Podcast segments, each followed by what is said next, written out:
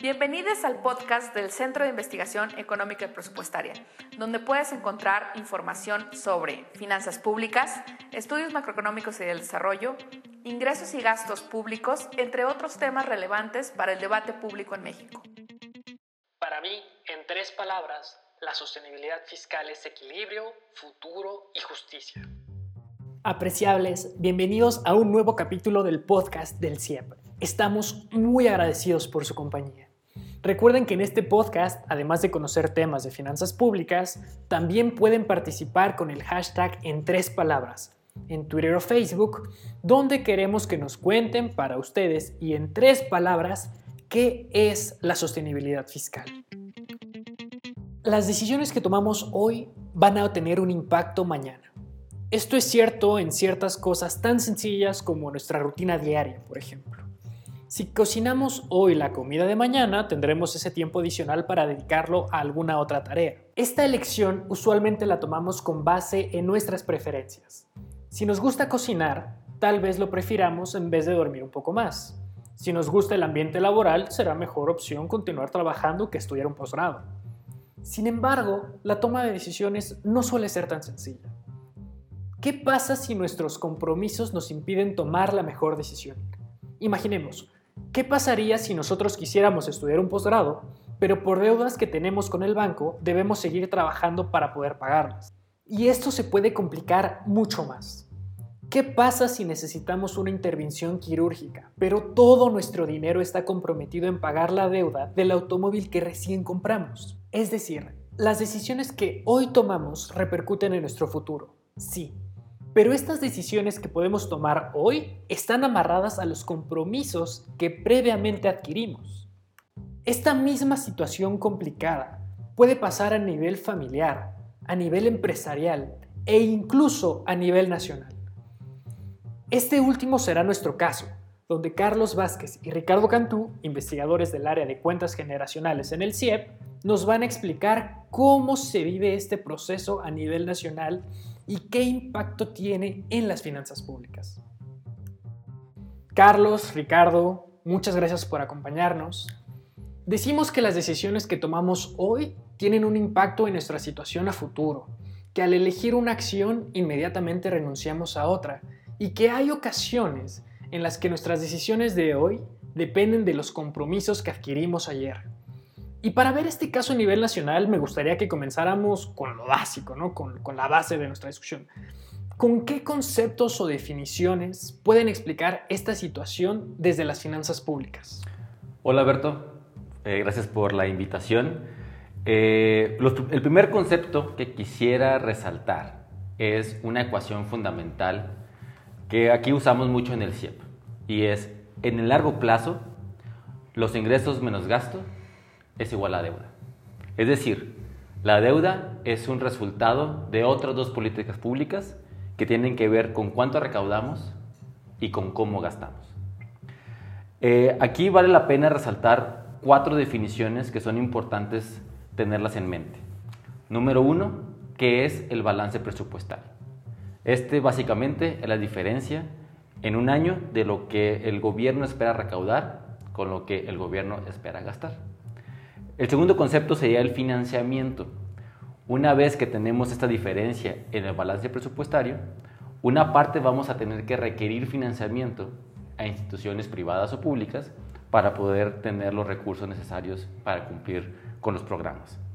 El tercer concepto sería el nivel de deuda, el cual es una forma de relativizar cuánto gastamos o cuánto tenemos en deuda respecto a nuestra economía. Y el cuarto punto sería la sostenibilidad, es decir, también en el largo plazo, cuál es la tendencia de la deuda, si tenemos una tendencia que crece o una tendencia que decrece. Esto supongo que es muy importante, son como estos juegos de niños, estos pequeños legos que nos van a ayudar a construir una base para empezar a idealizar esto a nivel teórico, a nivel práctico y seguramente en investigaciones que realizan en CIEP.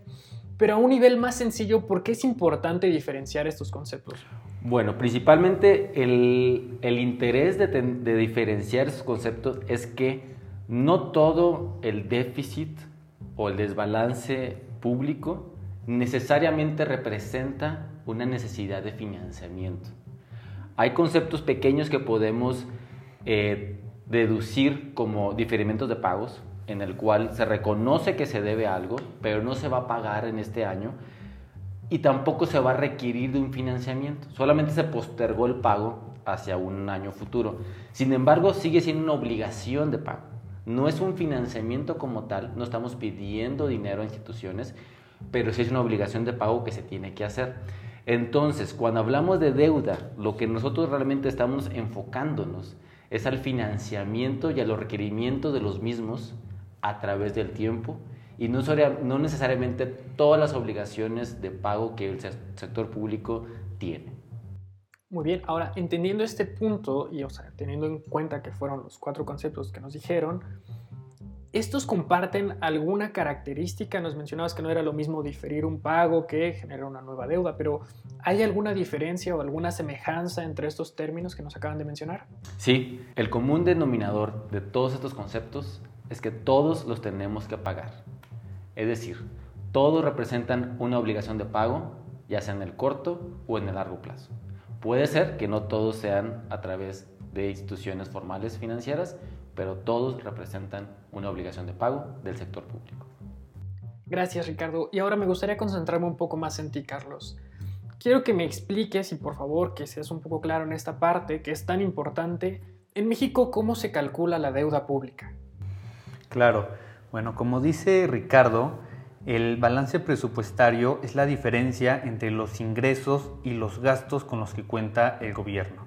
Bueno, pues la deuda pública es la acumulación de estas obligaciones financieras que ha contraído el gobierno para poder financiar la diferencia entre sus ingresos y sus gastos.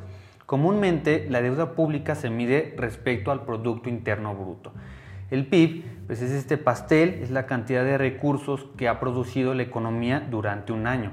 De esta manera, al medir la deuda pública como porcentaje del PIB, vemos cuánto representa la deuda respecto a los recursos que ha producido la economía. Y ahora, hablando de estas decisiones sobre qué debemos hacer, qué no debemos hacer, mencionábamos que las decisiones que tomamos hoy tienen una repercusión en el futuro. Y este tema en finanzas públicas lo podemos ver a través de la sostenibilidad fiscal. ¿Hay alguna normativa en México que persiga esta sostenibilidad fiscal? Es decir, que el gobierno hoy tome las decisiones adecuadas para poder tener las condiciones necesarias en el futuro? Claro, este, en México existe la Ley Federal de Presupuesto y Responsabilidad Hacendaria que a través de su artículo 16 y 17 establece como objetivo de sostenibilidad fiscal que la deuda pública como porcentaje del PIB se mantenga constante o disminuya a través de los años. Como dice Ricardo, la deuda pública no es una política en sí, sino es resultado de la diferencia entre tus ingresos y tus gastos. En este sentido, la sostenibilidad fiscal tiene que ver con las políticas públicas, cómo se está gastando y cómo se está recaudando. Muy bien, muchas gracias Carlos. Y a ver, ya nos explicaron qué es la sostenibilidad fiscal, por qué es importante, qué leyes en México están ahí mismo vigilando que ésta se cumpla. Pero vamos a hacer un supuesto.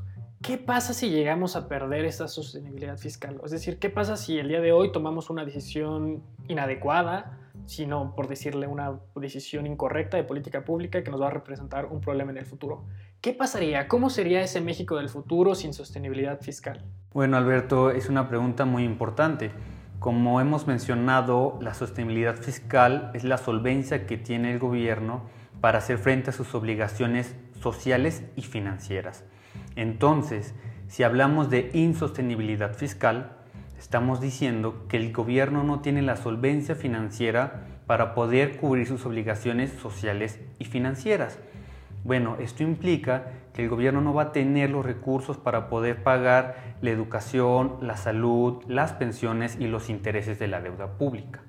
Y, me gustaría agregar un poco a lo que dijo Carlos, que no solamente representaría eh, no poder cumplir con las obligaciones, sino que tal vez representaría modificar drásticamente la estructura impositiva para poder recaudar lo que ahora se demanda, lo que ahora se necesita. Entonces, si llegáramos a entrar en un contexto de insostenibilidad fiscal, nosotros recibimos la acción incorrecta en el presente, pero en el futuro pagarían las consecuencias. Y las consecuencias se verían, como lo mencionas, a través de menos servicios ofrecidos a la sociedad y una tasa impositiva más alta, es decir, que las personas paguen más impuestos para poder pagar al menos una situación de equilibrio entre que si bien no te podemos ofrecer los mejores bienes y servicios, al menos vas a tener, poder recibir algo. ¿Es, es correcto esta idea?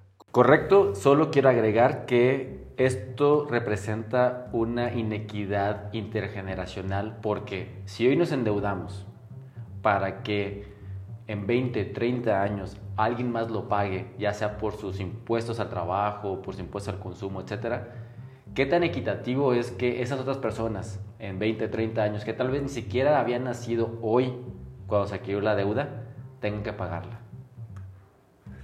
Claro, y este, complementando lo que menciona Ricardo, más allá también de lo que están pagando por impuestos, es también cuánto van a recibir. Porque claro, endeudarte hoy significa incrementar el pago de intereses en el futuro. Ahora, esto digo, es, es muy importante que lo sepamos porque es, de alguna manera debemos de presionar a los tomadores de decisiones públicas hoy para que el día de mañana tengamos este acuerdo. Pero ¿hay algún sustento teórico o hay alguna investigación que ustedes hayan realizado para poder explicar, para que nosotros podamos leer al respecto de este tema? Sí, gracias por la pregunta porque sí, tenemos eh, una serie de documentos, es, ahorita lo estamos publicitando, vamos a publicar un documento al mes, el primer miércoles de cada mes haremos una entrega de, de una serie de cuatro boletines en donde vamos a llevarlos de la mano en los conceptos, en lo que representa en largo plazo, lo que significa para la sostenibilidad fiscal el tema de la deuda. Vamos a ahondar sobre las definiciones, sobre la metodología, sobre los conceptos, sobre las diferentes vías por las cuales el nivel de deuda puede aumentar o disminuir y asimismo cómo en, largo, en el largo plazo la tendencia de, de, de la sostenibilidad puede ir hacia una sostenibilidad o hacia una insostenibilidad. Muy bien, me parece no solamente apropiado, sino que también necesario porque ese tema pinta que es, puede llegar a ser un poco complicado de entender y precisamente intentando que sea menos complicado, que todos podamos tener un entendimiento, me parece que hay cierta semejanza entre la sostenibilidad fiscal a nivel nacional y aquella que tenemos nosotros como persona, ¿es cierto? Claro, bueno, existe una, una diferencia que, que, nos parece que es la, la principal, que es que la sostenibilidad fiscal a nivel nacional implica diferentes generaciones de personas, mientras eh, los, las finanzas de las personas o de las familias se mantienen dentro de, de, una generación, las finanzas públicas se van trasladando a las siguientes generaciones. Por ejemplo, ahorita estamos pagando intereses de deuda pública que se contrajo en años anteriores, incluso en mucho tiempo anterior. Y de, igual, de igual forma hacia el futuro, la deuda pública que se contraiga hoy en día va a repercutir en los ingresos y en los gastos con los cuales contará el gobierno. Vamos a, vamos a pensarlo, por ejemplo, en términos del cambio climático, porque siento que hay cierta semejanza entre estos dos temas, salvo que estamos en tiempos distintos. Muchas veces se habla sobre cambio climático y dicen, bueno, el punto de quiebre para recobrar la senda que nos permita seguir vivos en este planeta es de 8 a 10 años. Es decir, si no hacemos cambios, empezamos a hacer cambios radicales hoy, en 8 o 10 años será demasiado tarde. ¿Hay un punto en el cual la sostenibilidad fiscal ya no se puede llevar a cabo? ¿O estamos en un... ¿En qué punto de la sostenibilidad fiscal estamos? Es decir, todavía estamos en forma para tomar las mejores decisiones que no afecten nuestro futuro o de alguna forma nuestro futuro ya está comprometido y necesitamos hacer correcciones. Sí, pero no tenemos mucho tiempo. O sea, la respuesta corta es sí, si tenemos todavía manera de revertir esta insostenibilidad o esa tendencia de, de, deuda creciente, todavía podemos revertirla. Y aquí es donde quiero meter otro tema que es importante, que es la transición demográfica. Y esto significa que en México, año con año, cada vez hay más personas, más adultos mayores y cada vez hay menos jóvenes y niños. ¿Qué representa esto? Que eventualmente tendremos una amplia población que demandaría pensiones, por ejemplo, y cada vez tendremos menos población que podría pagar impuestos al trabajo por la composición de edades que estamos viviendo. Nuestras estimaciones que van a estar publicadas en los boletines, menciona que hasta el 2030 es cuando tenemos este límite del bono demográfico. Este bono demográfico empezó en 1990, inclusive un poco antes, cuando la tasa de fecundidad y natalidad estaba creciendo a niveles, digamos, eh, pues como estamos acostumbrados, había muchos niños, había muchos jóvenes y relativamente había menos eh, adultos y adultos mayores. Esto está revirtiéndose y terminaría este bono demográfico, esta capacidad o mayores eh, personas en edades, en edades laborales, terminaría para 2030. Es decir, tenemos 10 años para poder todavía manejar este, este proceso demográfico natural a nuestra conveniencia. Posteriormente a eso, los retos pueden ser sustancialmente mayores por, por la composición demográfica. Entonces, podríamos decir que la sostenibilidad fiscal es entender cuál es tu situación actual en términos de tu población, en términos de tu recaudación, en términos de finanzas públicas en general y de la capacidad de la economía de seguir produciendo bienes y servicios para que podamos tomar decisiones adecuadas y que en esta generación que estamos viviendo hoy, es decir, los, decisiones, los tomadores de política pública al día de hoy, no afecten la situación de las finanzas públicas en el futuro. Claro, Alberto. Recordemos que el centro de las finanzas públicas son las personas. Muchas veces parece que se aleja el tema de los ingresos y del gasto y de la deuda y que son temas que se acercan más a lo financiero. Sin embargo, las finanzas públicas giran en torno de las personas. Por lo tanto, la sostenibilidad fiscal afecta a todas las personas y de todas las edades, porque todos pagamos impuestos cuando consumimos y todos requerimos de gasto público, ya sea desde programas de guarderías, servicios educativos, eh, primaria, kinder, preparatoria y universidad, hasta el pago de pensiones. Entonces la sostenibilidad fiscal y las finanzas públicas hay que tenerlo bien claro, gira en torno de las personas. Pues ahí lo tenemos, Ricardo Carlos, muchas gracias por haber participado. Ahora me gustaría terminar con este ejercicio que hacemos en el podcast en el cual le pedimos a todas las personas que nos están escuchando que participen con nuestro hashtag en tres palabras y que nos expliquen para ustedes y en tres palabras qué es la sostenibilidad fiscal. Carlos, para ti en tres palabras, ¿qué es? Deuda, responsabilidad y personas. Ricardo. Para mí es equidad, optimización y libertad. Ahí lo tienen. Gracias Carlos Vázquez y Ricardo Cantú, investigadores del área de transferencia y de capitales en el CIEP, por ayudarnos a entender la sostenibilidad fiscal tan importante para el futuro de México y tan relevante para la toma de decisiones el día de hoy. Los invitamos a seguir nuestro trabajo en nuestra página de internet ciep.mx para que conozcan la serie de investigaciones sobre sostenibilidad fiscal y también nuestro contenido sobre salud, energía, educación y muchos otros temas relevantes para entender y participar en el debate público en México. Los leeremos en Twitter, donde nos encantará saber para ustedes y en tres palabras qué es la sostenibilidad fiscal. Los invitamos a seguir nuestro trabajo en redes sociales, en Twitter, Facebook e Instagram como CIEPMX. Gracias Ricardo, gracias Carlos, gracias a ustedes por acompañarnos. Nos escuchamos en la próxima, los leemos ahora. Gracias por escucharnos. ¿Y para ti, cuáles son tus tres palabras? Compártelas con el hashtag en tres palabras en Twitter y Facebook, donde podrás encontrarnos como CIEPMX.